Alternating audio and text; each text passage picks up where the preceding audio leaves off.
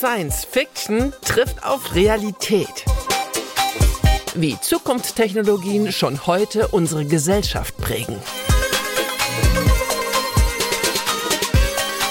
Wir sprechen über Social Scoring und zwar mit Michael Seemann.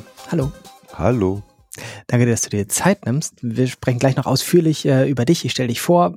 Davor wollen wir mit einem Ausschnitt aus Quality Land anfangen. Social Scoring klingt ja irgendwie eigentlich relativ freundlich erstmal als Begriff. Irgendwas mit Computerspiel oder Highscore oder so. Ähm, und es hat vielleicht gewisse Gemeinsamkeiten, aber auch gewisse Unterschiede oder harte Gemeinsamkeiten. Also es ist, wenn man es als Spiel betrachtet, ein relativ ernstes Spiel, was davon lebt, dass es Verlierer und Gewinner in diesem Spiel gibt. Ähm, wir fangen an mit Science Fiction, mit einem Ausschnitt aus Quality Land. Äh, ein Roman, der in der Zukunft spielt und äh, in diesem Quality Land gibt es ein Social Scoring System, auch wenn es im Roman gar nicht so heißt. Das wird in einem Reiseführer erklärt. Und das hören wir uns jetzt mal an. Quality Land, dein persönlicher Reiseführer. Level. Du fragst dich bestimmt, ob der Mann neben dir gerade wirklich mit einem Fingerschnipsen eine Ampel auf grün geschaltet hat. Ja, das hat er. Wahrscheinlich sind dir auch die Leute schon aufgefallen, die im Restaurant früher bedient werden, obwohl sie später gekommen sind.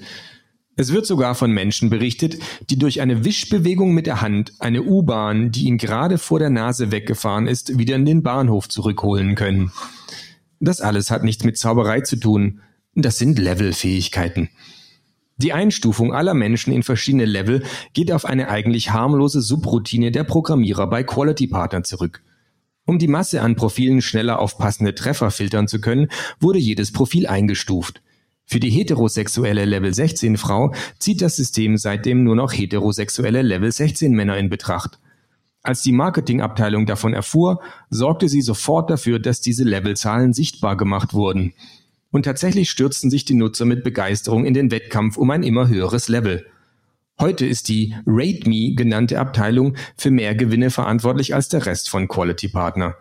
Der Name beruht übrigens auf einem Missverständnis. Ein Mitarbeiter von Quality Partner hatte auf seiner persönlichen Radiostation einen alten Rocksong gehört, in dem der Sänger einen Freund dazu aufforderte, ihn einzustufen. Rate me, my friend. Erst als Quality Partner für Rate Me Werbung machte und sie mit dem Song unterlegte, wiesen findige Zuhörer darauf hin, dass Kurt Cobain keineswegs Rate Me, bewerte mich, sondern Rape Me, vergewaltige mich sang. Den Siegeszug von Rate Me konnte dieser kleine Fauxpas aber nicht aufhalten. Es ist im Prinzip ganz simpel. Man meldet sich für Rate Me an, gibt dem System durch einen Kuss Zugriff auf seine Daten und wird gleich darauf eingestuft. Gerüchten zufolge ist der niedrigste Rang übrigens Level 2. Anscheinend wird keiner auf Level 1 eingestuft, damit selbst Level 2 Menschen noch jemanden unter sich glauben. Die Sorge, tiefer fallen zu können, wird als nützlich betrachtet. Menschen, die denken, sie hätten nichts mehr zu verlieren, sind gefährlich. Das höchste Level ist 100 Wobei es vermutlich auch keine Level 100 Menschen gibt, denn selbst Level 99 Menschen sollen glauben, dass an ihnen noch Optimierungsbedarf bestehe und dass sie noch jemanden über sich haben. Anfangs bot RateMe nur eine simple Levelanzeige. Inzwischen kann man seine Werte aber in 42 verschiedenen Unterbereichen ansehen, die alle ins Gesamtlevel einfließen.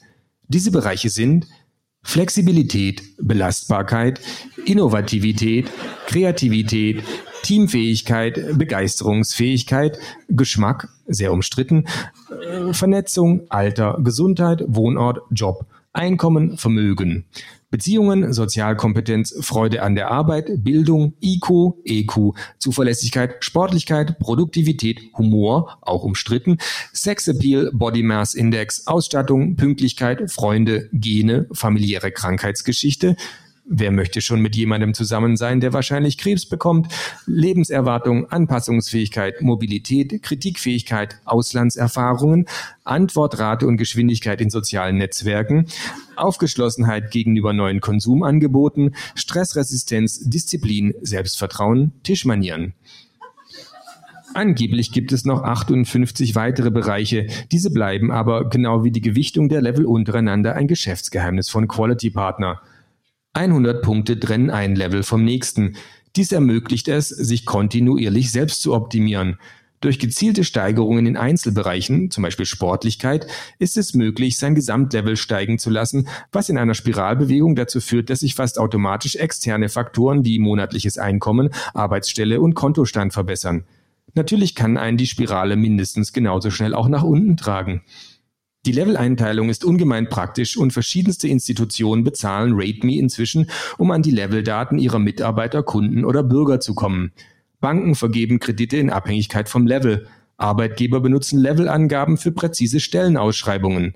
Interessanterweise lauten übrigens 81,92 Prozent aller Stellenanzeigen in Quality Land fast gleich, und zwar ungefähr so. Suchen dringend IT-Techniker, Level 16 oder höher. Auch öffnen viele Geschäfte, Restaurants und Clubs ihre automatischen Türen nur für Menschen mit einem gewissen Mindestlevel. Das eigene Level bestimmt sogar, mit welcher Intensität die Polizei ermittelt, falls man leider ermordet worden ist. Firmen, Institutionen und sogar der Staat bieten viele Boni für Menschen in höheren Leveln, um die stetige Selbstoptimierung ihrer Mitarbeiter, Kunden oder Bürger zu belohnen. Diese Levelfähigkeiten sind ungemein begehrt und der ganze Stolz ihrer neuen Besitzer. Damit aber keiner durch die Stadt rennt und sinnlos Ampeln auf grün schnipst, sind viele Levelfähigkeiten an das Ausgeben von sogenanntem Mana gebunden. Je höher das eigene Level, desto mehr Mana steht einem zur Verfügung. Zwingt man zum Beispiel einen Aufzug sofort zur eigenen Etage zu fahren, kostet das 32 Mana. Diese 32 Mana sind aber nicht verloren. Der eigene Vorrat regeneriert sich nach einer Abklingzeit wieder. Je höher das eigene Level, desto schneller. Andere Levelfähigkeiten wiederum gewähren einem einfach neue Rechte. So werden Menschen über Level 16 zum Beispiel niemals gebeten, Pakete für ihre Nachbarn anzunehmen. Menschen mit einstelliger Levelzahl werden vom Staat übrigens offiziell als hilfsbedürftig eingestuft. Inoffiziell spricht man einfach von den Nutzlosen. Und es gibt sehr viele Nutzlose in Quality Land. Auf unserem Portal findest du eine interaktive Karte von Quality Land, auf der Bezirke, in denen die Bewohner im Durchschnitt eine einstellige Levelzahl haben, rot eingefärbt sind. Von diesen Bezirken solltest du dich fernhalten. Als Tourist kannst du übrigens dein Visum durch eine temporäre Levelzahl upgraden. Wenn du vorhast, exklusivere Nachtclubs zu besuchen, informiere dich bitte über deren geforderte Mindestlevel. Weil du die Qualitätssprache nicht ohne Akzent sprechen kannst und ein wenig ausländisch aussiehst, raten wir dir übrigens, mindestens das Geld für Level 10 auf den Tisch zu legen. Denn in Quality Land darf die Polizei alle Menschen unter Level 10 verdachtsunabhängig anhalten und durchsuchen. Da die Polizisten auf Provisions reicht bis hierher vielleicht erstmal. Alles weitere kann man sich anhören oder durchlesen im Roman Quality Land von Marco Wickling. Das ist jetzt Science Fiction, aber auch gleichzeitig nicht. Ähm, und das ein bisschen jetzt genauer zu beschreiben, was daran Science Fiction ist, was die Gesellschaft mit diesen Grundideen macht und was das mit der Gesellschaft macht, wollen wir mit Michael Seemann besprechen. Ich ähm, stelle ihn mal vor und Michael, du sagst einfach Stopp, wenn ich Quatsch rede oder wenn du was ergänzen willst. Äh, studierter Kulturwissenschaftler, promovierter Medienwissenschaftler, bloggt zum Zeitpunkt der Aufnahme seit 13 Jahren ähm, zum Thema Verlust über Kontrolle zu Daten im Internet.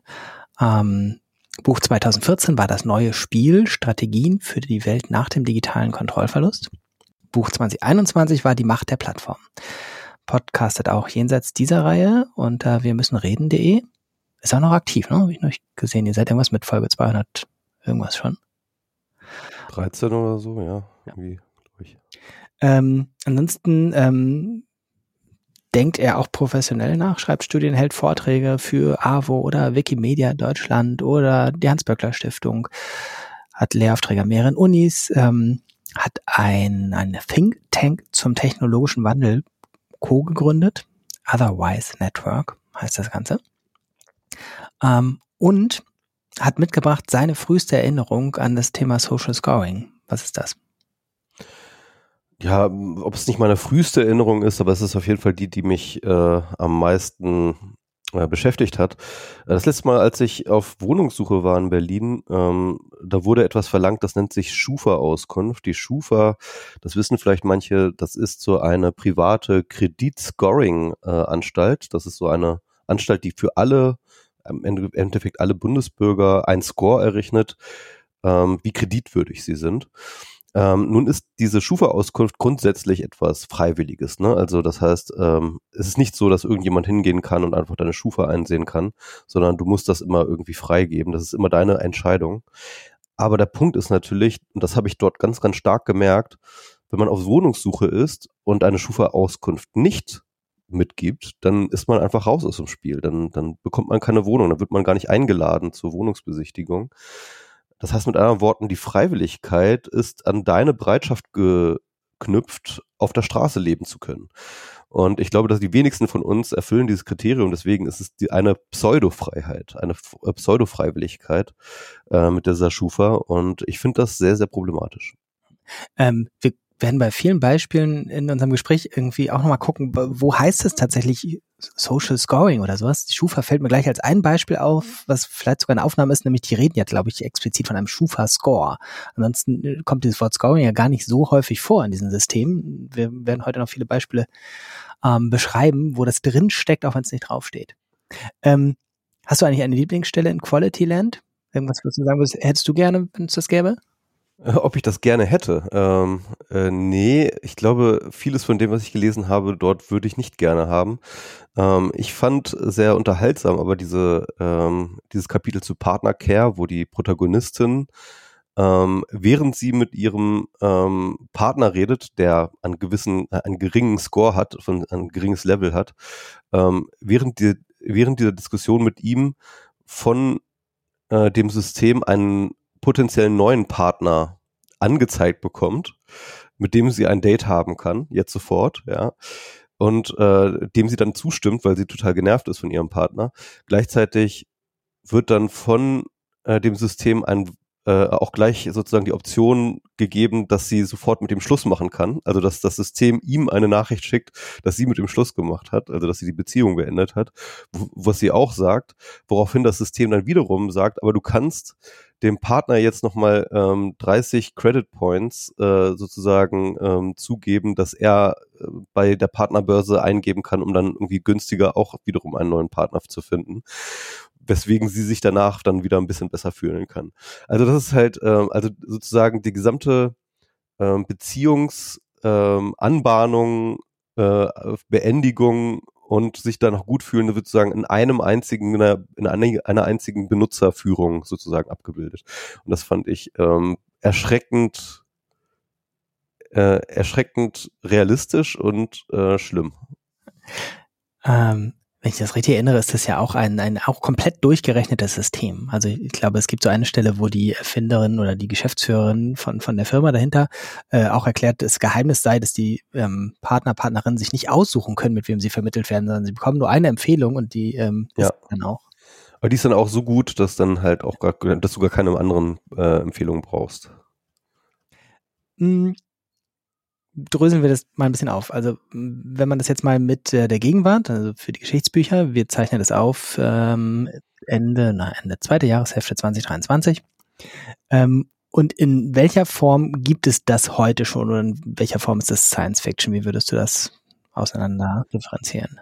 Ja, also man merkt schon, dass Marc-Uwe Kling ganz, ganz viele Elemente aus unserem jetzigen digitalen Leben dort mit eingebracht hat.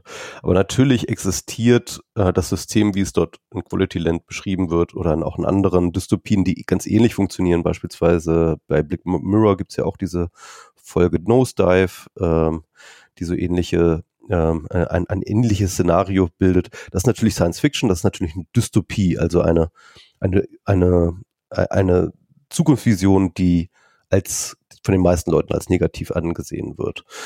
Ähm, was es aber natürlich gibt, sind diese einzelnen Elemente. Das heißt, es gibt nicht sozusagen diesen einen zentralen Wert, von dem Quality Land Spiel spricht, sondern es gibt ganz, ganz viele Werte. Also überall in ganz, ganz vielen Kontexten der Gesellschaft äh, und in unserem Leben werden wir bewertet anhand von unseren Handlungen und diese Bewertung hat dann wiederum auch Einfluss auf das, was wir dann tun oder tun können. Ne? Also das, das, das existiert. Nur das ist eben nicht der zentrale Wert, sondern es sind ganz, ganz viele dezentrale Werte. Ähm, da können wir ein paar Beispiele nennen. Also ähm, der wichtigste zentrale Wert, ja, den wir alle sozusagen zugesprochen bekommen und der determiniert, also der bestimmt, was wir tun können oder was wir nicht tun können in der Gesellschaft, Das ist unser Konto, das ist das Geld, ja, das wir zur Verfügung haben. Entweder wir können eine bestimmte Sache bezahlen oder wir können sie nicht bezahlen. Und die Schranken, an die wir rennen, das sind dann immer eigentlich die Preisschranken. Ja. Und davon abgeleitet gibt es natürlich eben auch die Möglichkeit, sich Geld zu leihen. Das heißt also, davon abgeleitet ist dann eben diese Kreditwürdigkeit, die dann eben auch zum Beispiel für die Schufa ja die relevante, die Relevanz ist. Das heißt also, wie viel, ähm, wie, wie hoch ist die Wahrscheinlichkeit, dass wir einen Kredit auch wieder zurückzuzahlen. Das ist das, was Schufa bewertet, was andere auch äh, ähnliche, ähnlich gelagerte Unternehmen bewerten, die Rückzahlwahrscheinlichkeit von einem Kredit und damit eben auch unsere finanziellen Möglichkeiten determiniert. Wir leben eben im Kapitalismus und die wesentliche Scoring sozusagen ist, unserer, ist, ist unser Kontostand beziehungsweise unsere Kreditwürdigkeit. Mhm. Es gibt natürlich aber auch ganz viele andere Systeme, die ähm, mit anderen Systemen arbeiten. Also wir haben äh, zunehmend auch im Zuge der Digitalisierung eine ganze Menge Versicherungen, die beispielsweise Daten über uns erheben und dann uns äh, entsprechende Tarife anbieten. Ne? Also Generali ist so eine von diesen Versicherungen, die viel damit arbeiten. Da kannst du dir zum Beispiel so ein Fitbit ähm, dann ummachen, das dann deine Schritte zählt und deine Aktivitäten und das wiederum äh, verändert deinen Score für deinen Gesundheitsscore und dann kriegst du vielleicht einen attraktiveren äh, Versicherungstarif für deine Krankenversicherung. Oder eben äh, du lässt ein äh, Sensoren in deinem Auto mitschneiden, wie gut du fährst und wie sicher du fährst. Und das wiederum verändert dann auch die Autoversicherung. Ne? Also solche, solche Modelle gibt es schon für Versicherungen. Natürlich kennen wir solche ähnlichen Dinge auch bei Social Media. Bei Social Media ist es häufig so im Hintergrund, dass ähm, dein Verhalten ähm, äh, bemerkt wird. Also nicht einfach nur dein normales Verhalten, sondern zum Beispiel, wenn du gegen Regeln verstößt, wenn du beispielsweise ähm, Dinge schreibst, die äh, von anderen dann äh, moniert werden und das ist, äh, und äh, gegen die Gemeinschaftsstandards verstößt oder so etwas, dann äh, wird das im Hintergrund vermerkt und dann ist die Wahrscheinlichkeit, dass du wieder ähm, sozusagen auf das Radar kommst von den Moderatoren, ist auch erhöht. Äh, anders, wenn du zum Beispiel viele Follower hast, wenn du viele Interaktionen hast und so weiter und so fort, dann wirst du häufig auch besser gescored im Hintergrund und was dann wiederum zur Verbreitung, zur algorithmischen Verbreitung deiner Inhalte positiv beiträgt. Ne? Also dort haben wir auch sozusagen Social Scoring. Das ist meistens im Hintergrund es gibt natürlich auch Vordergründiges, also beispielsweise die Anzahl deiner Follower ist ja auch eine Art Scoring, kann man schon sagen, ja. Und die Anzahl deiner Interaktionen, Likes und so weiter und so fort. Aber das führt meistens im Hintergrund noch dazu, dass diese Unternehmen einen nicht transparenten Score über dich führen, mit dem sie dann auch entscheiden, wie sehr sie deine Inhalte pushen oder nicht. Ähm, wir es gibt mittlerweile auch äh, beispielsweise beim Online-Einkauf Systeme, die versuchen anhand von bestimmten Daten, die sie über dich sammeln können, ähm, herauszufinden, wie ähm, ja, wie finanzstark du bist also beispielsweise, wenn du mit dem iPhone da auf den Store klickst, dann ist das vielleicht ein äh, Hinweis darauf, dass du mehr Geld hast, als wenn du mit einem Android-Telefon da drauf klickst und so weiter und so fort. Solche, solche kleinen Signale werden da gesammelt und dann wird der Preis angepasst von dem, was du dir anschaust. Ja? Also ähm, da, da, hilft dir sozusagen dein Geldscore auf deinem Konto weniger, ja, weil dann wird dir ein höherer Preis angezeigt, weil sie glauben, dass sie bei dir einen höheren Preis ab, äh, mhm. ähm, äh, aufdingsen kann. Das ist natürlich auch eine Form von Scoring. Ähm, auch natürlich, welche Art von Werbung dir überhaupt angezeigt wird. Das ist natürlich dieses Targeting, das äh, Microtargeting.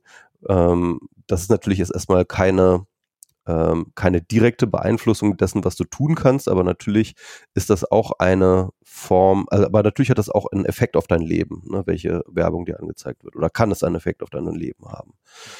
Also das sind so ein paar Sachen, ähm, die man, ähm, äh, in denen das halt auch schon alltäglich unser Leben mitbestimmt. Mhm. Ähm, als du das gerade beschrieben hast, fiel mir nochmal auf, äh, es gibt ja ganz häufig auch die sichtbare Antwortrate oder sowas in sozialen Netzwerken, dass da irgendwie ein, weiß ich nicht, Verkäufer, Vermieter, Käufer, irgendwas irgendwie bewertet wird, äh, wenn ich über eine Online-Kleinanzeige, keine Ahnung, ein Mickey Maus Buch gekauft habe, dass ich danach schon diese Person bewerten kann, wie schnell hat sie geantwortet? Nee, das macht das System selber, weil das weiß ja, wie schnell die Antwort war. Aber genau. wie freundlich war die Antwort, irgendwie, wie realistisch die Preisvorstellung, weiß nicht, was man noch bewertet. Ja, Freundlichkeit weiß ich nicht, ob das schon eine Rolle spielt, äh, aber das wird wahrscheinlich in Zukunft eine größere Rolle spielen. Ähm, also äh, vielleicht so für die Zukunft, äh, was da natürlich relevant ist, ist die, ähm, sind die Möglichkeiten der KI, ne? also künstliche Intelligenz. Das wird ja auch viel drüber geredet. Das sind ähm, unter anderem Systeme, die sehr, sehr gut Sprache verarbeiten können. Ne? Wir kennen, von, den die meisten Leute haben jetzt vielleicht von ChatGPT gehört, ähm, wo man, man Texte generieren kann. Aber diese Fähigkeit, mit Sprache umzugehen, kann ja nicht nur dafür genutzt werden, um zum Beispiel Texte zu generieren, sondern es kann auch dafür genutzt werden, Texte zu bewerten. Ne? Also mhm. wenn ich zum Beispiel eine E-Mail schreibe, ähm, stellen wir vor, ich bin ein Mitarbeiter in einer Firma, ja, der im Kundenkontakt steht und ähm, ich muss eine E-Mail an den Kunden schreiben. Dann ähm, konnte bisher eigentlich auch schon in diesen Unternehmen immer festgestellt werden, wie viel äh, beispielsweise wie viel Text produziert der Mitarbeiter. Ne? Also kann man sozusagen so einen genannten Keylogger äh, installieren. Das machen viele Firmen, wo sie dann die Tastaturanschläge pro Stunde dann messen und dann kann man gucken, wie produktiv sind diese Leute. Das heißt, wie viel E-Mails schreiben die. Was sie bisher nicht konnten, ist halt tatsächlich zu gucken, ähm, welche Qualität von E-Mail schreiben sie. Ne? Also äh, ist die E-Mail ausführlich oder kurz angebunden? Ist die äh, E-Mail freundlich oder ist sie vielleicht äh, schroff oder ist die E-Mail ähm, ja äh, sorgfältig geschrieben oder ist sie eher so in Eile geschrieben? Solche, solche qualitativen Fragen, ähm, die natürlich für ein Unternehmen auch wichtig sind, die können erst jetzt sozusagen mit solchen Sprachmodellen ähm, wirklich gut bewertet werden können. Das heißt also mit anderen Worten, ähm, mit KI, und das gilt natürlich viel, an vielen anderen Be Bereichen auch, wird die Möglichkeit der qualitativen Beurteilung von Dingen, von Arbeitserzeugnissen, von Kommunikation und so weiter und so fort ähm, sehr, sehr viel steigen, was natürlich dazu führen wird, dass einerseits mehr dass wir mehr bewertet werden, aber dass wir auch sozusagen genauer bewertet werden in dem, was wir tun. Und äh, das ist natürlich, das wird die, das wird die Entwicklung hin zu Scoring weiter vorantreiben. Aha. Ähm, ich, ich habe mal schon zwei Sachen auf meinem Merkzettel gemacht, dass wir die ähm, Thema weitere Entwicklung in der Zukunft nachher nochmal ein bisschen genauer anschauen und die von dir erwähnte Fernsehserie Black Mirror nachher auch nochmal kurz sagen, worum es da geht. Ähm, wir haben jetzt ja ganz viel gesammelt und ähm, sind schon relativ deutlich mit unserem Vorzeichen, dass es irgendwie schwierig und problematisch ist, äh, eingestiegen. Ähm, es ist ja aber nicht so, dass das sozusagen nur in so einem dunklen Gewand auftritt, sondern meistens ja auch erstmal irgendwie sozusagen Benefits verspricht. Ähm, also nicht nur verspricht, muss man vielleicht auch sagen, die sind ja auch wirklich da. Also wenn ich irgendwie sehe, irgendwie, ähm, wenn ich da mein Donald Duck Heft kaufe, ähm, die Person antwortet immer erst nach drei Tagen oder sowas, dann hilft mir das ja tatsächlich vielleicht bei der Einschätzung. Oder ganz anderes Thema war bei uns gerade im, im Büro ein Thema beim Mittagessen. Eine Kollegin hat in ihrer Heimatkommune gesehen, dass die Bibliothek jetzt ähm, 24 Stunden am Tag, sieben Tage die Woche aufhat, ohne dass da jemand arbeitet die ganze Zeit. Und äh, da war ein bisschen die Spekulation darüber, irgendwie gibt es ein System, mit dem die Bibliothek guckt, wer, wessen Bibliotheksausweis ausreicht, dass die da automatisch rein können, Tag und Nacht, die Leute. Und äh, das ist jetzt höchst spekulativ, deswegen sagen wir nicht, welche Bibliothek das war, aber da war so ein bisschen die Überlegung, kann die Bibliothek vielleicht auch sagen, naja, jemand, der dessen Ausweis gerade vorletzte Woche ausgestellt wurde oder der insgesamt nur dreimal da war und dreimal davon sind Bücher gestohlen worden, ähm, würde vielleicht nicht reingelassen werden, dafür können alle anderen aber ständig rein oder so. Ähm, das wären ja relativ überzeugende Ansätze. Ähm, Natürlich, also das ist, es ist nützlich für viele Leute und zwar nicht nur für die Unternehmen, die diese ähm, Scores vergeben, sondern natürlich auch für andere Leute, die sich daran orientieren. Die Tatsache, dass ich meine Schufa-Auskunft bei den Vermietern vorlegen muss, liegt natürlich an ihrer Angst, dass ich meine Miete nicht zahle. Ne? Und für die ist das natürlich eine sinnvolle ähm, Information wenn die Schufa okay ist, dann ist die Wahrscheinlichkeit tatsächlich höher, dass ich meine Miete zahle, als wenn meine Schufa schlecht ist. Mhm. und ähm, und das, das, äh, das heißt mit anderen Worten, es gibt durchaus äh, äh, rationale und nachvollziehbare Argumente, warum man das haben muss. Aber natürlich muss man ähm, dagegen rechnen, immer die Kosten der Gesellschaft, äh, äh die, die sozusagen, ähm, die wir aufgelegt bekommen dadurch. Ja. Ähm, wenn wir an Jugendliche denken, gibt es da irgendwas im Bildungsbereich, wo du sagst, da siehst du auch ähnliche Entwicklungen schon? Ja, also da gibt es auch durchaus ähm, ähm, äh, Education Analytics Software, so, äh, sogenannte.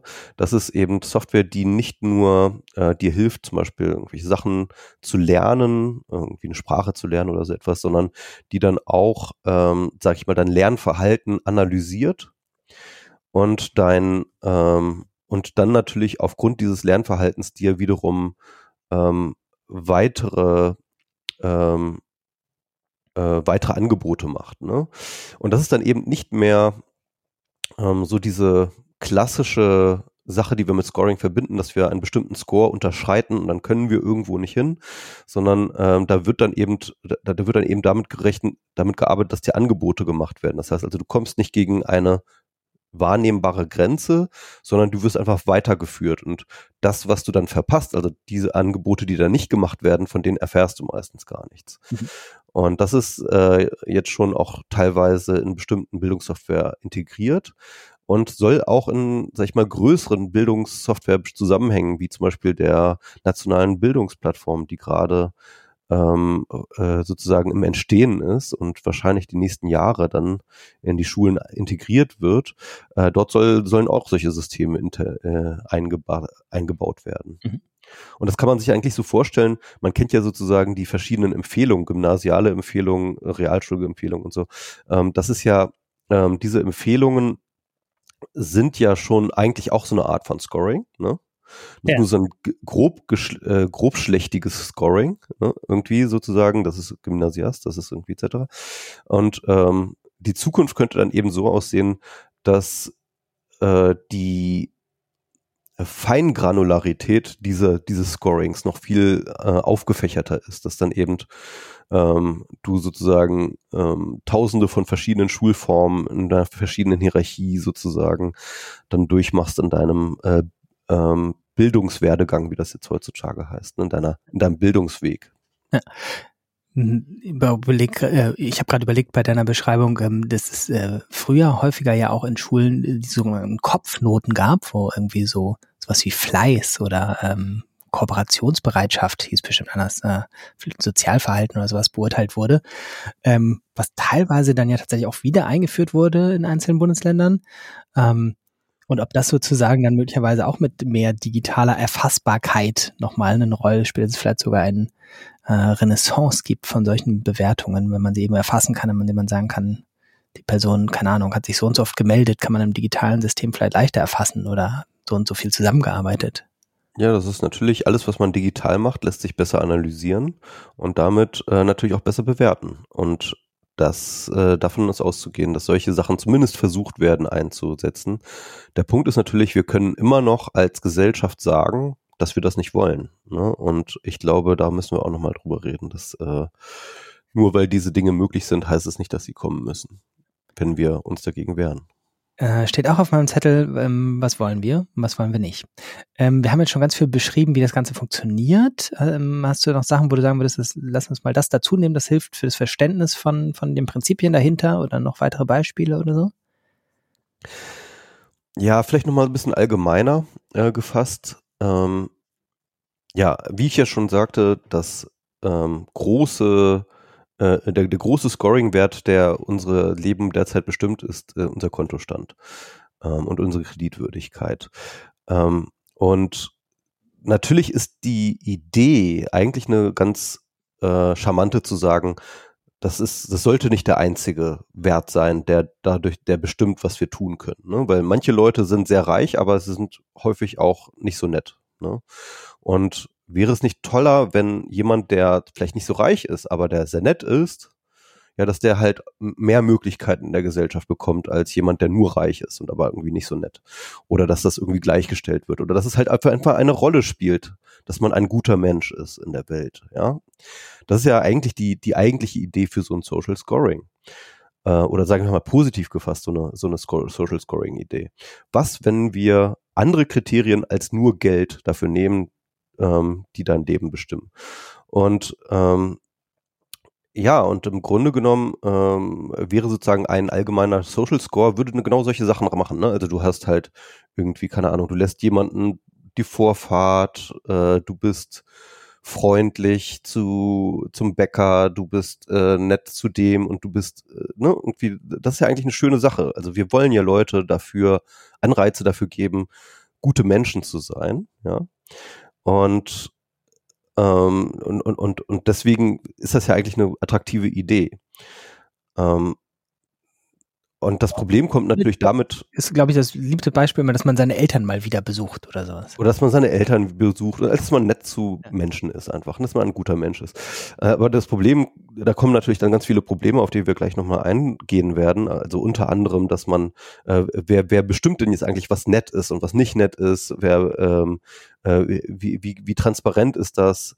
Wie erfasst man überhaupt Nettigkeit? Also wie misst man Nettigkeit? Das sind alles so Schwierigkeiten, die dann sozusagen, äh, mit denen man dann sofort konfrontiert ist und die dann auch in diesen ganzen Dystopien natürlich auch verhandelt werden, die wir, von denen wir schon gehört haben.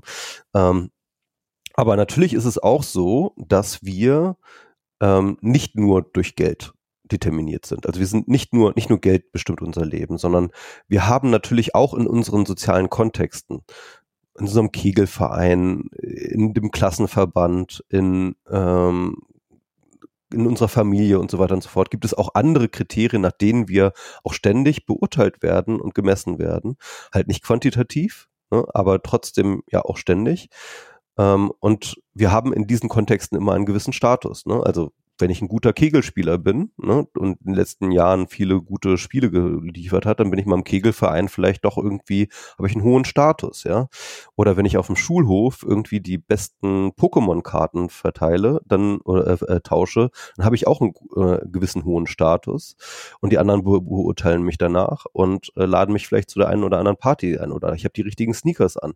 Ne, also das heißt, es gibt ganz, ganz viele ähm, ich nenne sie Statusspiele oder Statusgames, ja, die wir im Leben haben, in verschiedenen Kontexten unseres Lebens. Die sind aber alle so ein bisschen lose und unverbunden. Ähm, und im Endeffekt ist Social Scoring auch die Idee, diese unterschiedlichen Statusspiele zu zentralisieren und zu quantifizieren. Ne? Also was jetzt zum Beispiel bei Marc-Uwe Kling ja auch an, angeht, dass halt dann eben diese verschiedenen, dass dann eben dieser, dieser Level, diese Levelwert dann ausge, sozusagen aus verschiedenen anderen Subkategorien heraus äh, sich errechnet. Und ähm, das ist im Endeffekt, das sind sozusagen diese dezentralen Statusspiele, in denen wir überall in jeder, in jeder gesellschaftlichen Situation eingebunden sind. Das heißt, ähm, es passiert sozusagen ganz viel dieser Mechanismus dahinter, auch wenn wir das gar nicht so nennen oder äh, nicht irgendwie extra uns vornehmen, irgendwie jetzt was zu ranken oder zu werten oder Punkte zu vergeben. Ich hatte gerade als Beispiel äh, im Kopf, wenn ich jetzt irgendwie eine Party mache und ich kann 30 Leute einladen, dann äh, gehe ich die Leute wahrscheinlich auch nach verschiedenen Kriterien durch und sage irgendwie, ja, hier, diese Person ist super freundlich, aber ähm, hat bestimmte Nachteile in, in ähm, Alkoholverhalten, oder? Genau. An dieser Stelle könnten wir vielleicht über die Black Mirror-Folge sprechen. Äh, willst du die kurz zusammenfassen? Äh, ich versuche mal. Black Mirror insgesamt äh, für Menschen, die diese Podcast-Reihe äh, hören und interessant finden, was man nach Quality Land dann auf jeden Fall sehr empfehlen kann, ist die Reihe Black Mirror, wo auch Zukunftsdystopien verhandelt werden, die einfach erschreckend wenig äh, Zukunft sind an vielen Stellen ähm, mit sehr viel Bezug zur Gegenwart. Und äh, in der Folge Nosedive, wie heißt die denn wohl auf Deutsch? Sowas wie gelandet oder aufgeschlagen oder sowas. Ähm, schreiben wir in die Shownotes rein, was man da findet ähm, geht es tatsächlich um ein System, wo eine Protagonistin, wo die ganze Gesellschaft ständig sozusagen Punkte bekommt, auch so ein zentraler Wert, ähm, den man bekommt, äh, und man sich ständig gegenseitig bewertet. Also so wie heute schon man den Postboten oder Paketboten irgendwie bewertet, mit wie zufrieden sind sie mit der Lieferung oder die Person, die das Essen liefert oder die Person, die mir irgendwas verkauft hat, vermietet hat, sonst was, gibt's da noch viel stärker, also auch im Alltag drinne. Also jede Interaktion wird eigentlich bewertet. Ja. Ähm, und äh, man kann sich jetzt ein bisschen vorstellen beim Titel Nosedive. Es geht um eine Protagonistin, die, der dieses System sehr wichtig ist und die auch in diesem System sehr erfolgreich ist, die aber abstürzt. Und äh, es beschreibt dann sozusagen in einer, muss man leider, leider sagen, in einem sehr, sehr unterhaltsamen Modus äh, den Absturz dieser Person. Ähm, vermutlich auch quasi das Vorbild für den zweiten Band, wenn ich es richtig erinnere, in Quality Land gibt es ja auch einen ähm, eigentlich keinen sehr sympathischen ähm, Charakter, Martin, der auch abstürzt mit der Zeit. Der am Anfang zu den Leuten gehört, die sehr reich und nicht sehr freundlich sind, wie du gesagt hast. Und äh, das ist dann sozusagen so dieses Gerechtigkeitsding irgendwie. Diese Person wird dann zum Opfer dieses Systems und stürzt immer weiter ab und äh, versucht dann sozusagen noch was zu retten. Das macht genau die Heldin in Nosedive auch, aber es klappt einfach nicht. Am Ende, ich weiß gar nicht, wie das dann in Punkten ist, aber Ja, was, was ich so interessant fand an der Folge ist erstens natürlich, dass sich alle Leute jetzt in ihren Handlungen an der Optimierung hin zu diesem ähm, System ähm, Verhalten, ne? also jedes Verhalten versucht immer sozusagen die, die, ähm, diese Punkte zu optimieren. Und ähm, dann gibt es eben diese, diese Hochzeit, die dann relativ im Mittelpunkt steht. Es gibt also eine Freundin, eine alte Freundin von der Protagonistin, ähm, heiratet und lädt sie ein, nicht nur auf die Hochzeit, sondern auch äh, ihre, ähm, wie heißt es, Bridesmaid, äh, Trauzeugin, Trauzeugin, glaube ich, ne, genau. Einfach Trauzeugin zu sein, was natürlich auf dieser, inner, im Kontext dieser Hochzeit wiederum eine sehr, sehr hohe Statusgeschichte ist. Und gleichzeitig ist diese Freundin aber selber auch ein sehr, sehr hoher Status. Irgendwie, ich glaube, fünf ist so das, äh, ist so, so das höchste und ich glaube, sie ist bei 4,7 oder sowas. Und all die Leute, die sie eingeladen hat, die sind auch alle bei 4,7. Also ganz hohe Statusleute. Und ähm, die Protagonistin erhofft sich nun auf diese Hochzeit, auch gerade in dieser prominenten Rolle als Trauzeugin, ähm, halt ganz, ganz viele Votes von sehr, sehr hoch äh, Leuten mit sehr, sehr hohen Status zu bekommen. Also kurze Hinweis. Ähm, natürlich macht es einen Unterschied, wer dich bewertet. Wenn jemand mit einem hohen Status dich bewertet, dann zählt das mehr, als wenn jemand mit einem niedrigen Status dich bewertet. Ne? Das heißt also, viele Votes von Hochstatusleuten äh, zu bekommen, ist ein, etwas sehr, sehr Großes. Aber was mir dann aufgefallen ist beim Schauen dieser Folge, ist, dass die diese Situation, die dort beschrieben wird, mit der Hochzeit und den Hochstatusleuten und so weiter und so fort, das ist, das, das, das findet so statt. Das ist nicht ausgedacht. Also solche, äh, solche Dinge passieren, ne, dass Leute ihre Hochzeit so planen, dass sie Leute mit hohem Status einladen.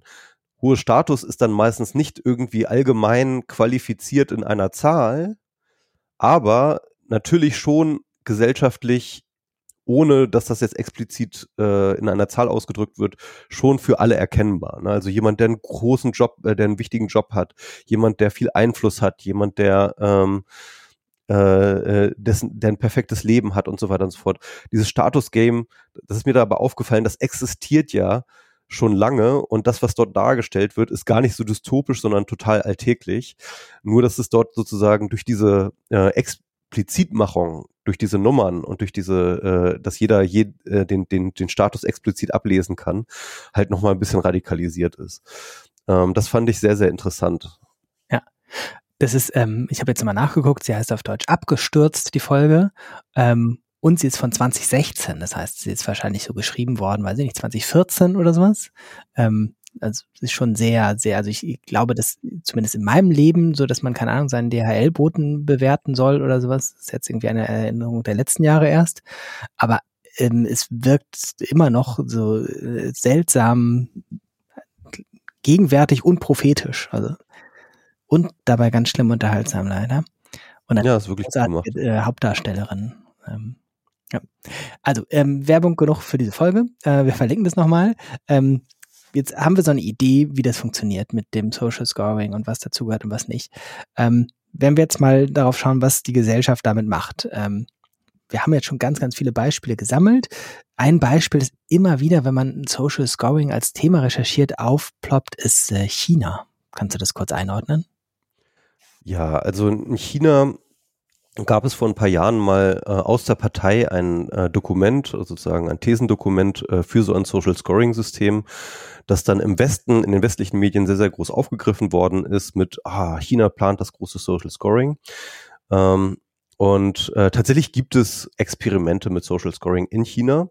Das sind dann aber ähm, auch wiederum sehr dezentrale Sachen. Also beispielsweise gibt es einige Provinzen äh, in China, die ähm, so ein Social Scoring ausprobieren äh, oder ein, einzelne Städte, äh, die so ein Social Scoring ausprobieren. Da geht es dann eben genau um solche Fragen wie ähm, Falschparken und solche Sachen, dass das halt, äh, also solche, solche kleineren Ordnungswidrigkeiten, dass die halt in so einen Score einfließen, was dann wiederum äh, dir Vorteile oder Nachteile äh, bescheren kann in der Interaktion mit den Behörden oder etwas. Das heißt also, es gibt es nicht national weit, sondern nur in einzelnen Städten und Provinzen. Ähm, gleichzeitig gibt es ähnliche Systeme dann eben auf Plattformbasis, also beispielsweise Tencent äh, und Alibaba, die ja verschiedene äh, Consumer-Plattformen äh, für alles Mögliche anbieten, WeChat zum Beispiel. Ähm, dort gibt es natürlich auch einen Score, der dann wiederum auch äh, innerhalb, sag ich mal, äh, des Tencent-Kosmos dann dir bestimmte Sachen ermöglicht oder nicht ermöglicht. Das ist dann aber eher wie so ein Rabattsystem auch, ne? Also solche, äh, sowas wie äh, PayPal oder sowas kann man da vielleicht vergleichbar machen. Äh, ist vielleicht noch ein bisschen mehr mit äh, Verhalten äh, angedingst. Und dann gibt es äh, noch andere Dinge, also äh, gibt zum Beispiel dann noch so ein ähm, Gericht, ein spezielles, das sich um ähm, um Schulden dreht, also ähm, so ein Schuldgericht. Das heißt, wenn du dich verschuldest, dann kann dort auch dir bestimmte ähm, soziale Sanktionen aufgelegt werden. All diese unterschiedlichen Systeme werden sehr, sehr häufig von westlichen Journalisten, die dann halt auch nicht so genau recherchieren, in ein großes System sozusagen imaginiert und gesagt, ja, es gibt dieses nationalweite ähm, äh, äh, Social Scoring System, aber das gibt es einfach nicht. Das gibt es in China nicht.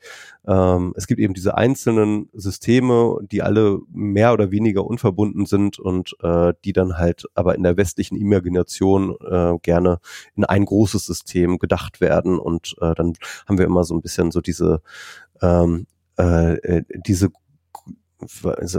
ja, diese dystopische Bild von China, was eigentlich so nicht zutrifft. Und das ist sozusagen entlastend, weil äh, solange man nach China guckt, guckt man sozusagen nicht auf sich selbst. Ähm. Genau, genau, genau. Und ähm, gleichzeitig muss man natürlich sagen, dass wir hier in Deutschland äh, oder in Europa auch natürlich entsprechende Systeme haben. Also ich meine, wer schon mal ähm, in den äh, in diese Fänge von Hartz IV oder was jetzt Bürgergeld heißt gekommen ist, ähm, wie man da durchleuchtet wird, wie man da ähm, äh, sozusagen welche wie, wie starke Vorgaben man dort erfüllen muss mit Bewerbung schreiben und äh, so weiter und so fort. Das ist natürlich auch eine Form von Scoring oder äh, eine Form von fremdbestimmter ähm, äh, fremdbestimmten System, in dem man da sich begibt.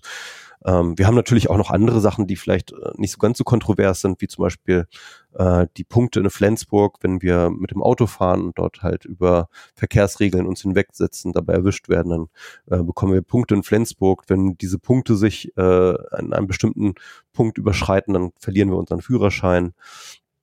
Es gibt ähm, in den USA vermehrt, in, den, in Deutschland auch schon an einzelnen Beispielen, so, sogenanntes Predictive Policing.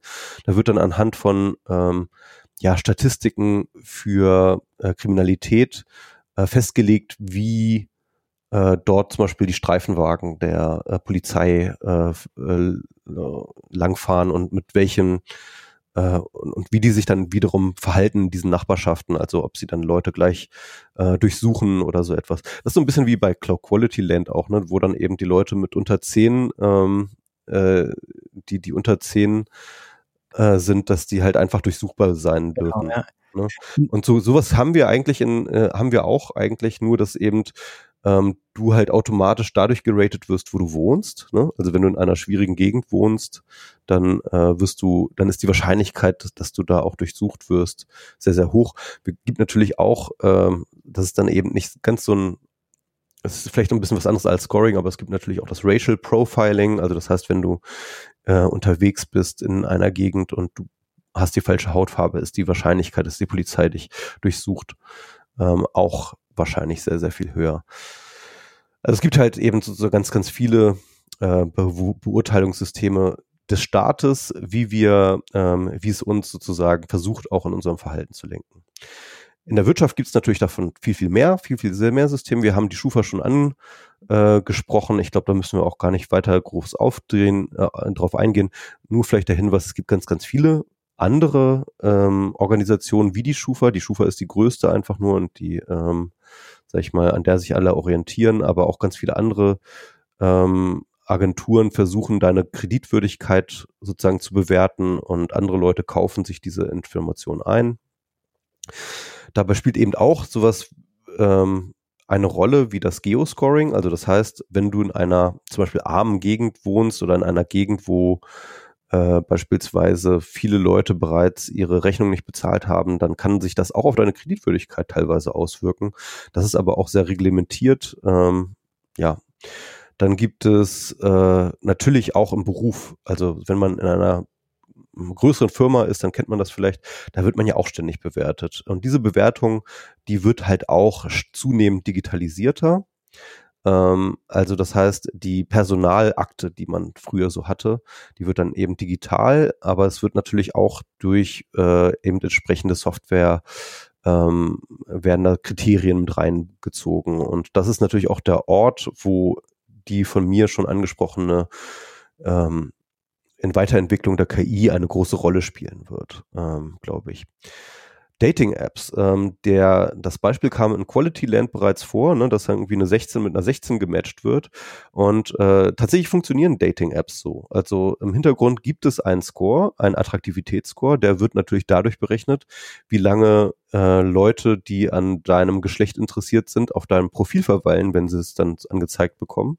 Dadurch, dadurch kann man sozusagen relativ äh, gut, sag ich mal, ablesen, wie attraktiv jetzt eine Person ist. Ähm, und äh, dann werden natürlich Leute Leuten vorgeschlagen, die einen ähnlichen Score haben oder die sich in einem ähnlichen Bereich bewegen. Und Leute, ähm, wobei das natürlich perfider ist, also man bekommt natürlich ständig auch die am meisten attraktiven Leute sozusagen vorgeschlagen, damit man bei der App bleibt, weil natürlich will man die attraktivsten Leute daten, aber ähm, man wird einem selber nicht zurück vorgeschlagen, den attraktiven Leuten. das heißt also, äh, diese Wischarbeit, die man dann halt so auf Tinder macht und so, die ist dann halt eigentlich, ähm, äh, die, ist, die, ist, die ist zu großen Teilen einfach für die Katz. Ähm, den einzigen Leuten, denen man selber vorgeschlagen wird, sind die Leute, die auf dem eigenen Attraktivitätsniveau sind. Ähm, Genau, Bildung äh, hatte ich, hatten wir auch schon kurz drüber gesprochen. Ähm, da wird das jetzt auch immer mehr äh, durch die Digitalisierung der Bildung wird äh, so ein Scoring äh, der Lernen, des Lernverhaltens äh, eine größere Rolle spielen. Ähm, das kommt jetzt, passiert gerade schon. Und Social Media hatten wir auch schon angesprochen, da gibt es dann eben so genannten Cloud Score, also Cloud mit T hinten, nicht mit D ähm, wo dann eben eingeschätzt wird, wie, wie einflussreich und so weiter und so fort du bist. Aber auch natürlich, wie gut du dich an die Community-Standards äh, hältst und solche Sachen. Ähm, Versicherungen hatten wir auch schon drüber gesprochen, äh, für Auto- und Krankenkassen und natürlich der, An der Online-Einkauf. Neulich gab es einen Artikel über Airbnb, ähm, wo äh, vorgestellt wurde, dass äh, Airbnb, dass es dort, dass diese Plattform, auf der man äh, sich irgendwo ein, äh, wo, wo man ein, Wohnungen oder Zimmer oder so etwas, äh, also Übernachtungen buchen kann, bei Privatpersonen meistens. Und äh, da ist natürlich auch ein Bewertungssystem, das ist relativ transparent, also man kann sich da gegenseitig bewerten, aber es wird dann auch versucht, im Hintergrund einen Score anzulegen, indem man ähm, auf die sonstigen Social-Media-Aktivitäten schaut, schaut, ob die Person dort irgendwie zwielichtige Dinge tut, wie große Partys feiern oder mit Drogen hantieren. Mhm. Und dann wird äh, das sozusagen auch mit einge, äh, ein, sozusagen ein, äh, einbezogen ein, in die Vertrauenswürdigkeit sozusagen. Genau, Vertrauenswürdigkeit, ja. ja. Ähm, das, an dem Airbnb-Beispiel finde ich schon nochmal doppelt interessant, dass das ja ein eben ähm, System ist, das über den eigentlichen das eigentliche Themenfeld hinausgeht. Ne? Also es bewertet eben nicht nur Airbnb-Verhalten, sondern versucht auch sonst was allgemein über die Person rauszukriegen, indem es halt bei Insta guckt oder wo auch immer. Genau. Ja. ja. Und ähm, ich finde es auch nochmal interessant als Beispiel, weil wenn ich mir vorstelle, ich würde bei mir ein Zimmer untervermieten, mich das tatsächlich interessieren würde. Ähm, wenn jemand irgendwie, wenn ich mir jemandem meinen Wohnungsschlüssel oder ein Zimmer oder sowas gebe. Ähm, und wir das dann ja im Alltag vielleicht auch machen. Also wenn ich jetzt sozusagen nicht über so eine Plattform gehen würde, sondern irgendwie jemand mir sagen würde, hier äh, der ähm, Michael Seemann aus Berlin interessiert sich für dein Zimmer, äh, dann würde ich vielleicht auch auf die Idee kommen, den zu googeln. Ähm, und äh, wenn ich dann zehn Fotos von dem sehen würde, wo auf acht er im Kontext von ähm, Drogen und fehlender Haut unterwegs ist, ähm, würde ich sagen, ah, sympathisch, aber nicht in meiner Wohnung oder umgekehrt äh, oder sowas. Ähm, das ist auch eben so ein Beispiel, wo man sagen kann, ja, äh, das ist für mich dieses Spannungsfeld zu erkennen, dass das irgendwie äh, wunderbar in unsere Dystopien passt, aber das jetzt nochmal dann als Frage an dich. Offensichtlich ist es ja trotzdem sehr attraktiv für uns. Also hast du so eine allgemeine, grobe Erklärung, warum ist das für unsere Gesellschaft offensichtlich so interessant, dass es immer mehr und immer ausgefeilter gemacht wird? Ja, unsere Gesellschaft ist eben eine sehr komplexe Gesellschaft. Also wenn wir uns zurückdenken an die äh, Frühzeit des Menschen, wo wir alle in kleinen Tribes unterwegs waren oder vielleicht noch im letzten Jahrhundert, wo die meisten Leute irgendwie auf dem Dorf gelebt haben, wo jeder jeder jeden kennt, da war das natürlich viel viel einfacher ähm, einzuschätzen, ähm, wie die Leute so sind, weil man ähm, kannte sich halt einfach. Wir leben jetzt heutzutage in größeren Zusammenhängen, wir leben in großen Nationalstaaten, wir leben in Millionenstädten, ähm, wo man nicht mehr davon ausgehen kann, dass man sich gegenseitig kennt. Und äh, da ist natürlich das hilfreich, dass wenn zwei Fremde aufeinander ähm, zugehen und irgendwie in Interaktion treten, dass sie dann ähm, Anhaltspunkte haben, ähm, wie weit kann ich dem Menschen jetzt trauen, wie weit kann ich dem nicht trauen. Ne? Ähm, das ist natürlich ist das dann auch äh, natürlich ist das auch nützlich. Schauen wir darauf, was das dann mit der Gesellschaft macht. Also wir haben jetzt gesagt, was macht die Gesellschaft damit? Jetzt gucken wir, was macht das mit der Gesellschaft? Ähm, wie würdest du mit einer Erklärung anfangen? Ja, also ich glaube, ähm, es gibt da ähm, ein ganz gutes ähm, Bild dafür. Das äh, kommt von dem Philosophen Michel Foucault, der hat sich beschäftigt unter anderem mit den Schriften von Jeremy Bentham, das ist wiederum ein Philosoph, der aber dann im 18. Jahrhundert geschrieben hat. Und Jeremy Bentham war ein großer, wichtiger Aufklärer, ne? also sozusagen ein Philosoph der Aufklärung, wie wir es heutzutage sagen. Aber in einer Schrift ähm, stellt er ein Gedankenexperiment vor, oder ein, man kann nicht sagen ein vielleicht sogar ein, eine Art Architektur für ein Gefängnis vor. Das nennt sich das Panoptikum. Und das Panoptikum ist folgendermaßen, ähm, hat er sich folgendermaßen vorgestellt. Das ist so ein runder Bau, ja, wo sozusagen in verschiedenen Stockwerken rundherum die einzelnen Zellen der ähm, Gefangenen, äh, der, der Strafgefangenen ähm, zu sehen sind. Die Zellen sind nach vorne offen, so dass man da reinschauen kann. Und in der Mitte dieses runden Gebäudes steht ein Turm. Und äh, in dem Turm sitzen Wächter. Und äh, diese Wachleute können sozusagen von diesem Turm jedes einzelne, jede einzelne Zelle einsehen. Sie können sehen, was in jeder einzelnen Zelle passiert. Und sie können dann eben entsprechende Disziplinierungsmaßnahmen einleiten, wenn die Leute sich in ihren Zellen nicht benehmen. Ähm, das Andersrum können aber die Leute, die in den Zellen sitzen, nicht auf den Turm gucken. Das heißt, sie können absolut nicht sehen, ob sie gerade gesehen werden. Und das hat nun zum zur Folge, dass man erstens natürlich ganz, ganz wenige Wachleute für ganz, ganz viele Gefangene benutzen kann. Ähm, Im Zweifelsfall aber auch gar niemanden. Ja, also gar keinen einzelnen Wachmenschen, weil sich die Leute in den Zellen ja sowieso nie sicher sein können, ob sie beobachtet werden oder nicht. Und das heißt mit anderen Worten, dass sie die, die Überwachung, die eigentlich durch den Turm stattfinden wird, internalisieren. Das heißt also für sich selbst ähm, einführen. Ne? Also sie überwachen sich selber, indem sie halt immer ständig fragen, was würde jemanden sehen, der mich jetzt gerade überwacht. Ja? Und natürlich ist das ein äh, Effekt, der wie dann Michel Foucault funkt, äh, analysiert, eben schon längst in der Gesellschaft in ganz, ganz vielen Bereichen ähm, Einzug gehalten hat und dass das Panoptikum eigentlich in unserer heutigen modernen Realität überall schon Realität ist, sei es in der Schule, sei es in der Fabrik, sei es in ähm, äh, dem Krankenhaus oder in äh, der Kaserne. Ähm, überall sozusagen haben wir diese Systeme, wo wir dazu gebracht werden, uns selbst zu beobachten und zu disziplinieren. Ne? Irgendwie, dass wir, dass wir die Überwachung verinnerlichen. Und natürlich ist ähm, dieses Social Scoring System eine Radikalisierung genau dieses Prinzips. Ne? Denn ähm, wenn du halt ständig weißt, dass jede Interaktion, äh, die du tätigst, irgendwie bewertet wird und dass diese Bewertung wiederum dein weiteren, dein weiteres Leben beeinflussen wird, dann wirst du halt ähm, die Bewertung der anderen sozusagen vorausdenken und dich entsprechend verhalten. Und das ist, glaube ich, der wichtigste Effekt dieser ganzen äh, Scoring-Systeme, dass man eben sein Verhalten präventiv anpasst. Wir kennen ähm, das auch von Videoüberwachung. Ich glaube, es gibt es im anderen Mark-Uwe Klingen-Roman, dass sozusagen eine Videokamera gar nicht unbedingt aufzeichnen muss, sondern auch eine Attrappe häufig ausreicht. Genau. Äh, Wahrnehmung von mir, dass ich sage, oh, ich passe mein Verhalten lieber an, weil vielleicht. Genau. Also dieses, im Endeffekt, es geht ja nicht nur um das beobachtet werden, sondern auch vor allem um das bewertet werden, ne, dass man dann eben ver, äh, äh, internalisiert.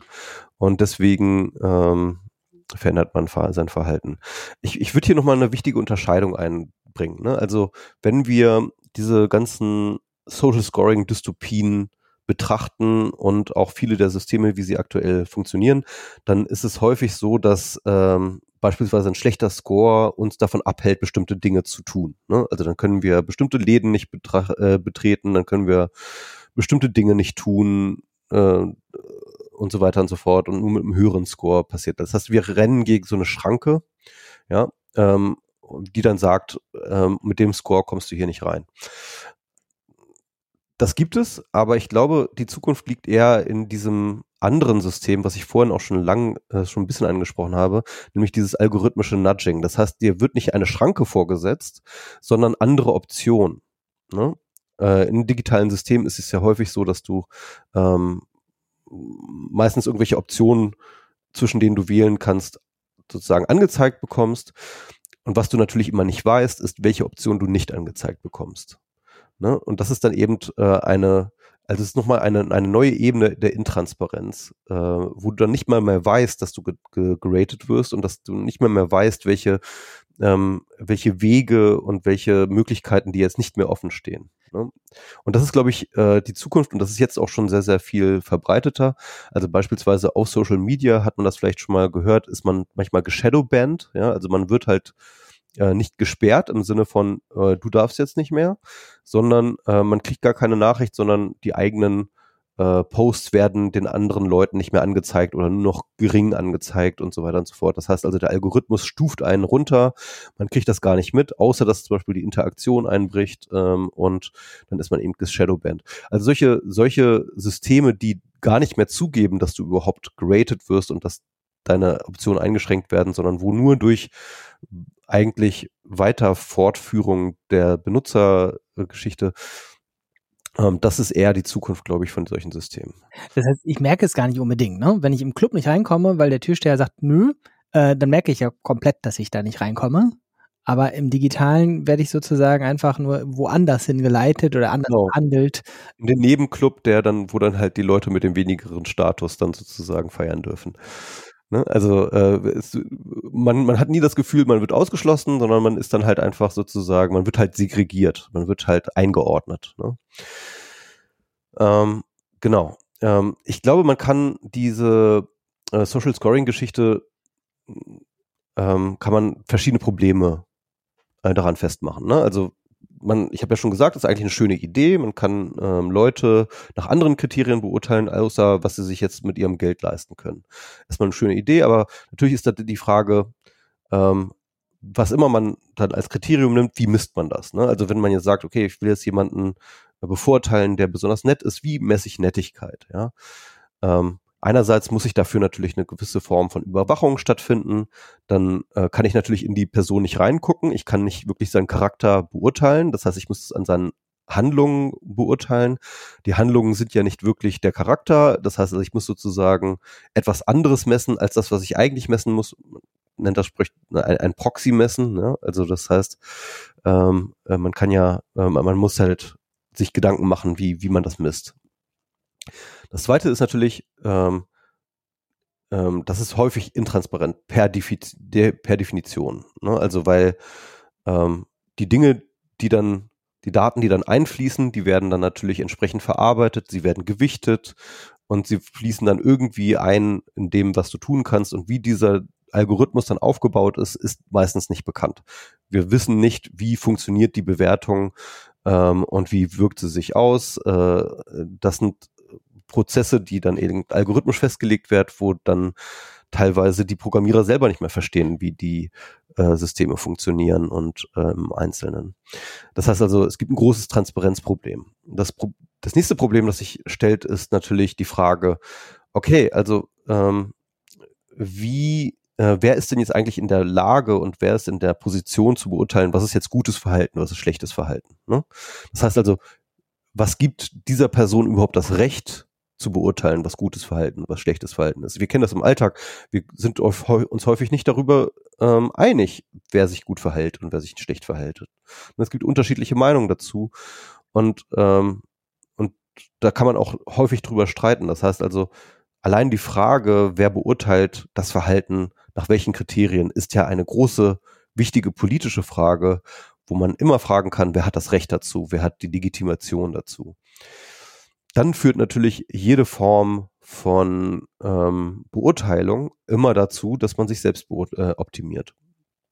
Ne? Also äh, wir kennen das, äh, wenn wir ständig beurteilt werden, dann versuchen wir diese Beurteilung zu optimieren, weil natürlich wir daraus einen Nutzen schaffen. Also wenn eben so ein Scoring-Wert uns dazu bringt, dass wir dann mehr Dinge tun können, dann werden wir natürlich einen Anreiz dafür haben, äh, diesen Scoring-Wert zu optimieren.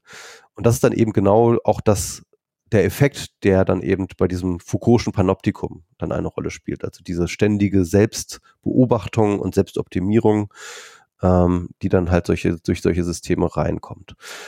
Problem Nummer fünf kann man sagen, ist dann natürlich, dass dann wir auch uns ständig in Konkurrenz zueinander sehen in diesem System. Das heißt also, ähm, wenn wir sehen, dass der Nachbar äh, einen höheren Score hat als äh, ich, dann ist das für uns natürlich etwas, was wir nicht auf uns sitzen lassen können. Da müssen wir dran arbeiten. Das kennen wir heutzutage schon, ne? Irgendwie der Papa, der dann halt irgendwie nicht damit klarkommt, dass der Nachbar äh, ein, ein großes Auto fährt und dann irgendwie selber ein großes Auto kaufen will oder so etwas. Ne? Das kennen wir natürlich auch schon länger. Also es gibt dann sozusagen so eine Gamification. Das heißt also, ähm, es wird dann zu so einer Art Statusspiel, wo man sich gegenseitig versucht zu übertrümpfen. Problem Nummer sechs ist natürlich auch, ähm, dass je, äh, und das passiert eigentlich mit jedem System, dass man versucht zu quantifizieren, das heißt also in Zahlen auszudrücken, ähm, ist das, ähm, und dass man ja immer nur eben diesen Proxy misst, also dass man halt zum Beispiel das Verhalten misst, aber nicht wirklich die Qualität der Person. Aber wenn man ähm, diese Messung hat, dann kann man die ja auch äh, manipulieren, beziehungsweise man kann sich selbst darauf optimieren, diese Messung äh, besser zu machen, anstatt halt selber ein guter Mensch zu werden. Ne? Also ähm, da gibt es diesen Spruch, der nennt sich äh, Goodhart's Law, also äh, Goodhart's Gesetz. Äh, wenn eine Messung zu einem Zielwert wird, dann hört die Messung auf, äh, sinnvoll zu sein. Ne? Weil natürlich dann alle Leute anfangen, äh, das, äh, die Messung zu gamen. Das heißt also, äh, Möglichkeiten zu suchen, wie man in der Messung besser aussieht, ohne wirklich besser zu sein. Ein Beispiel. Ähm, stellen wir uns vor, jemand ist Programmierer und ähm, wir wollen als dessen Chef oder als der Chef von vielen Programmierern feststellen, wer ist denn jetzt hier besonders produktiv, wer ist nicht besonders produktiv. Und äh, die einfachste Idee, das zu messen, wäre zu sagen, wir zählen die Anzahl der programmierten Zeilen pro Tag oder so etwas im Schnitt und dann können wir die Leute ranken nach dem, wie produktiv sie sind. Also wer mehr Zeilen programmiert, Code programmiert, der ist dann einfach ein produktiverer Programmierer. Ähm, aber was man natürlich schnell feststellen kann, ist natürlich, dass wenn dieses System dann halt ähm, zur Zielvorgabe wird, das heißt also, wir stellen nur noch Programmierer ein, die sind so viel Zeilen pro Monat programmieren oder so etwas, dass dann natürlich die Leute anfangen, ähm, schlechten Code zu produzieren, ne? mit möglichst vielen Zeilen. Sie werden versuchen, möglichst viele Zeilen zu produzieren, obwohl sie eigentlich äh, der Code das gleiche kann. Und das ist eigentlich schlechte Programmierung, ne? weil eine elegante Programmierung versucht, mit wenig Zeilen auszukommen. Und so ein Spaghetti-Code ist dann meistens auch äh, nicht gut fürs Programm, ist dann sehr ineffizient und so weiter und so fort. Das heißt also, man hat einen falschen Anreiz gegeben, ähm, äh, langen Code zu produzieren, ohne dass man wirklich äh, besseren Code hat oder, oder funktionaleren Code. Also, und das passiert halt ständig in der Gesellschaft. Also überall dort, wo wir Dinge quantifizieren, versuchen die Leute, äh, diese Quantifizierung überzuerfüllen, indem sie sich dann halt darauf konzentrieren, äh, äh, die Quantifizierung zu erfüllen und nicht das, was dahinter steht eigentlich, was eigentlich gemessen werden soll. Mm. Wie, wie stark ist das? Also jetzt ein bisschen dünnes Eis, dass wir uns ja als ältere Männer auf das irgendwie Eis begeben. Wie weit ist das bei Jugendlichen sozusagen in der Lebenswelt selbstverständlich, was wir hier jetzt irgendwie so als neue Entwicklung diskutieren?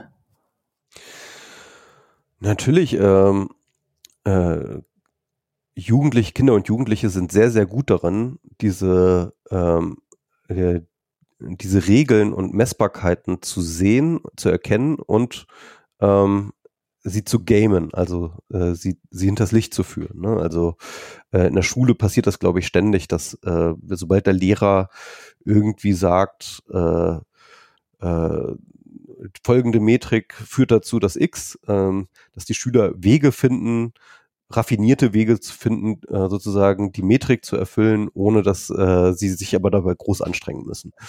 Ähm, Wer sich jede Stunde meldet, ist sozusagen irgendwie, wird belohnt? Das genau, ja, zum Beispiel mündlich Mitarbeit, ja, dass dann halt Leute sich dann einfach melden und dann einfach, keine Ahnung, von äh, der Teekanne von zu Hause erzählen.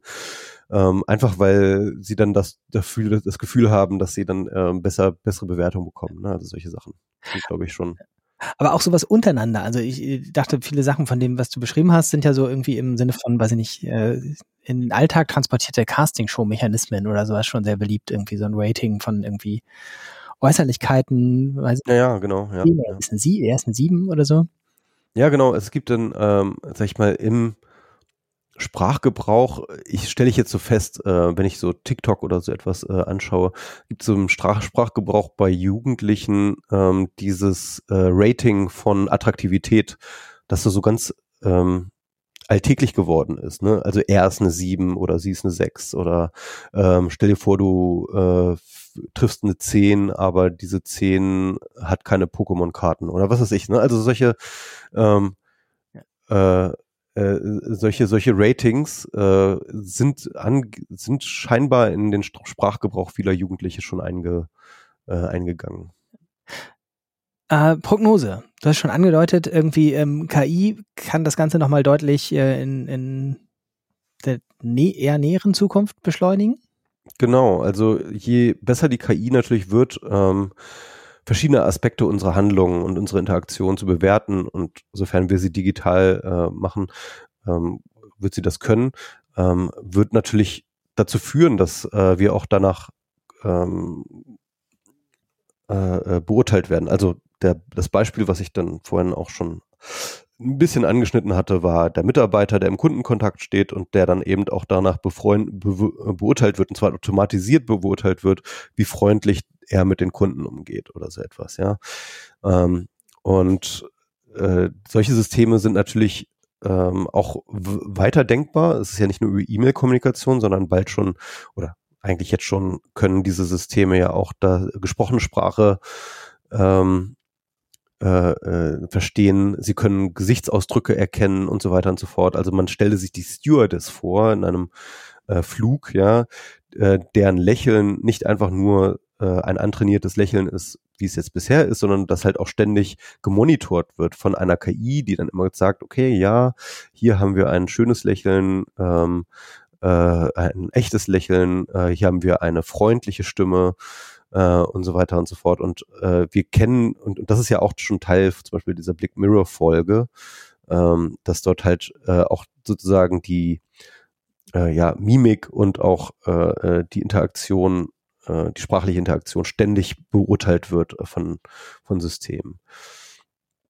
Und ähm, das ist, damit, damit ist zu rechnen, also dass, dass solche Systeme zumindest möglich werden und in bestimmten Kontexten, vor allem in Arbeitskontexten, wo natürlich die Mitarbeiter immer sehr, sehr abhängig sind von der Firma, in der sie arbeiten, ähm, äh, dass solche Systeme versucht werden einzuführen. In Quality Land oder in der Black Mirror Folge gibt es ja diesen einen zentralen Wert, den ein Mensch dann hat. Ähm, kannst du dir das vorstellen als realistische Perspektive? Ja, und ich glaube, das ist der eigentliche ähm, der, eigentliche Punkt der Dystopie. Ne? Also wie wir jetzt, glaube ich, jetzt umfangreich ausgeführt haben, gibt es jetzt schon tausende verschiedene Möglichkeiten, wo wir bewertet werden, wo wir auch selber bewerten teilweise, ja. Und, ähm, und die Gesellschaft besteht, besteht aus einem ständigen Werten und bewertet werden. Und das ist eigentlich nicht wirklich das, das Dystopische, weil, weil das ist eigentlich unsere Realität jetzt schon. Das, was eigentlich so wirklich dystopisch wirkt, ist diese Zentralisierung von Werten in einem einzelnen numerischen Wert. Ja? Also dass halt alle diese Aspekte, in denen wir in bestimmten Bewertungssituationen sind, dass das halt zusammengefasst wird in ein großes Spiel, kann man sagen, in ein großes Statusspiel, ja, in dem dann auch keiner, dem sich auch keiner mehr entziehen kann. Das Interessante und das Wichtige eigentlich ist ja an diesen verschiedenen Bewertungssystemen, dass man sich einzelnen Bewertungssystemen teilweise ganz gut auch entziehen kann. Ne? Also man, man muss nicht bei Amazon kaufen, man muss nicht ähm, auf äh, Twitter sein oder auf äh, oder, oder auf Tinder. Man muss nicht, ähm, keine Ahnung, bestimmt, man muss nicht in dem Statusspiel Pokémon-Karten mitspielen. Man muss nicht sportlich sein. Man kann auch ein anderes Status-Game äh, spielen. Also diese Status-Games, diese Status-Spiele sind halt vielfältig und sie sind lose miteinander, aber nicht wirklich miteinander verbunden. Man kann von dem einen zum anderen wechseln, man kann auf das eine verzichten und auf das andere äh, und, und zum anderen gehen, wenn es einem nicht mehr passt und so weiter und so fort. Aber diese Idee, ja. sozusagen ein zentrales Status-Game zu machen, dem man nicht entfliehen kann, das ist eine wirkliche echte Dystopie, ähm, die einen wirklich, wirklich unfrei macht, weil man dann sozusagen ähm, darin verhangen ist und man kann sich nicht dagegen wehren wenn man zum Beispiel äh, ähm, dann abgestuft wird und so weiter und so fort. Und das alles dann plötzlich bestimmt, das ganze Leben dann bestimmt, ja. Ähm, das ist, das ist die eigentliche Dystopie. Und in einem zweiten Punkt kann man dann eigentlich sagen, dass halt eine sehr, sehr vielfältige Gesellschaft mit sehr, sehr vielfältigen Status-Games, zum Beispiel durch sehr, sehr viele Subkulturen ne, und verschiedene andere und durch unterschiedliche kulturelle Wertesysteme, die man in der Gesellschaft hat, ähm, dass das der beste Garant ist eigentlich für die individuelle Freiheit. Ne? Denn ähm, das ermöglicht einem zu sagen, dieses Status-Game, das spiele ich nicht mit, ich spiele lieber ein anderes Game mit. Ich glaube, man hat niemals die Möglichkeit, kein Status-Game zu spielen, aber ich glaube, die Möglichkeit, ähm, unter verschiedenen Status-Games aussuchen zu können, welches man spielt, das ist die eigentliche äh, Freiheit. Mm, wir haben jetzt ja schon ganz viel gesagt, was man sozusagen äh, vielleicht auch eher nicht beeinflussen kann oder auch sagt, irgendwie, wie habe ich, verspreche ich mir Vorteile von. Wenn man jetzt aber sagt, wie, wie kann ich mich dazu verhalten, wenn ich nicht möchte, dass es in die von dir beschriebene Richtung geht, ähm, wenn ich mehr möchte, als nur mich möglichst viel raushalten oder sowas, was kann man überhaupt machen?